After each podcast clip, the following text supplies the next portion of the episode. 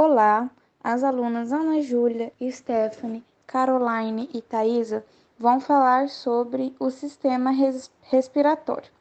E eu vou falar sobre a introdução da fisiologia do sistema respiratório. Então, é, vamos falar como que o oxigênio é transportado, as funções de cada órgão do sistema respiratório, as trocas gasosas. Vamos falar também sobre a hematose e também vamos falar sobre o conceito do sistema respiratório. Boa noite, pessoal. Meu nome é Caroline. É, eu vou dar continuidade ao nosso tema, né, que é a fisiologia do sistema respiratório. Vou falar sobre a função. É, bom, existem dois tipos de respiração, a respiração celular e a respiração pulmonar. Eu vou falar sobre a respiração pulmonar. Ele é responsável pelas trocas gasosas, ou seja, capturar o oxigênio do meio externo e garantir que esse oxigênio chegue às nossas células né, do corpo e eliminar os resíduos do metabolismo, que é o gás carbônico. Então, essa é a função né, do sistema respiratório.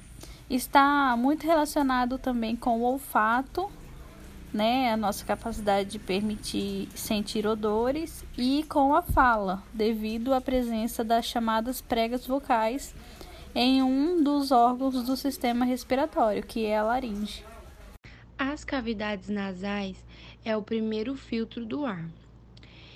É, a faringe é o caminho de passagem do ar. A laringe é o órgão principal da fala onde estão as cordas vocais. E a traqueia é um tubo onde o ar é aquecido, umidificado e filtrado. Brônquios são órgãos tubulares que se originam através de ramificações da traqueia. Sua função é fazer a ligação da traqueia com cada um dos pulmões. Os bronquíolos são ramificações dos brônquios terciários. A partir de ramificações de bronquíolos terminais se formarão os bronquíolos respiratórios. Essa é a estrutura que marca a transição das vias de condução de ar para as estruturas de troca gasosas. São os bronquíolos respiratórios que terminarão nos ductos alveolares, onde de fato vai ocorrer a troca de gases com o sangue. O pulmão é o órgão responsável por fazer a troca de gasosa através de seus alveolos. E em seu interior que é em seu interior que artérias, capilares e veias vão absorver o gás oxigênio e liberar o gás carbônico.